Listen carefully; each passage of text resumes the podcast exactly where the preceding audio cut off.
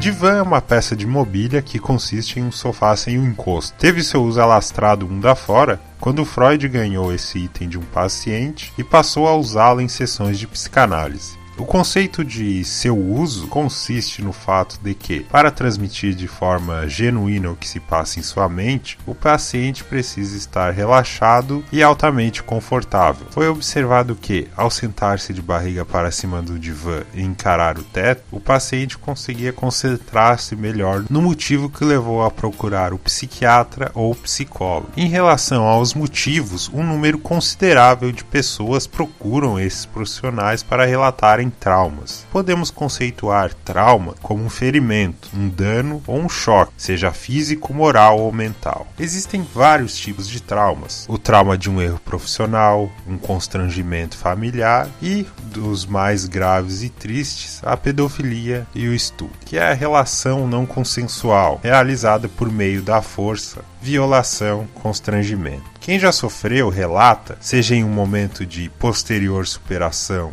ou na busca da mesma, que as consequências são diversas: ansiedade, depressão, isolamento, medo de aproximação das pessoas, medo de relações íntimas, entre outras coisas. Toda aquela dor, toda aquela humilhação volta na mente das vítimas de várias formas, segundo seus relatos. A própria menção à palavra, a descrição de situações parecidas, os causos são sim considerados elementos catalisadores que levam a mente humana a regressar ao estado da ruptura emocional. A forma como a pessoa vai lidar com esse flashback vai depender do estágio de recuperação em que ela se encontra. Isso considerando que ela está em recuperação. A tristeza de rememorar o fato pode vir mais intensificada se, de alguma forma, uma mensagem for transmitida de maneira irresponsável, desrespeitosa ou ofensiva. Pense na série dos 13 porquês e os efeitos com as pessoas que sofrem da ideação suicida. E por fim, pense nas piadas desferidas à torta e à direita por humoristas, pseudo-humoristas e pessoas que simplesmente querem aparecer. Piada do dicionário história curta de final cômico, nas relações sociais, usada para as pessoas rirem, se divertirem e relaxarem. Foi a piada que levou o diretor e roteirista James Gunn ao estrelato na Marvel Studios. No ano de 2014, o seu Guardiões da Galáxia subverteu o subgênero dos super-heróis, trazendo leveza e quebra de expectativa em um universo que já estava ficando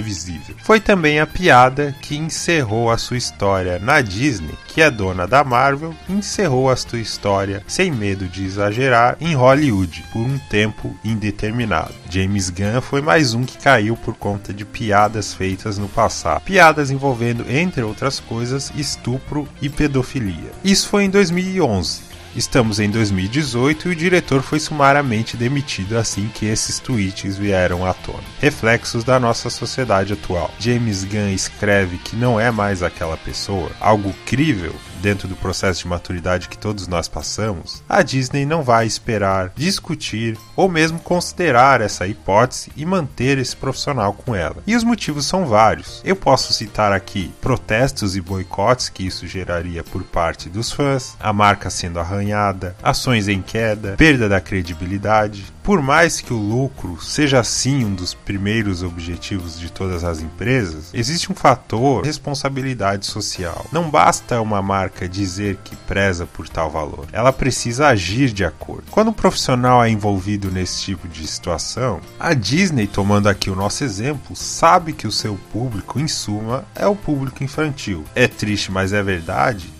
que entre o público infantil existem crianças que sofreram com a pedofilia. Em respeito à dor da vítima e das pessoas próximas, torna-se mais que obrigação um posicionamento rápido por parte deles. O mesmo vale para o estupro. Em um estúdio conhecido por suas várias princesas, que permeiam a infância de várias crianças, que tipo de mensagem a Disney passaria ficando com um profissional que escreve o que escreveu? Mudado ou não, James Gunn pagou o preço por ter andado sobre a linha e ultrapassado a mesma.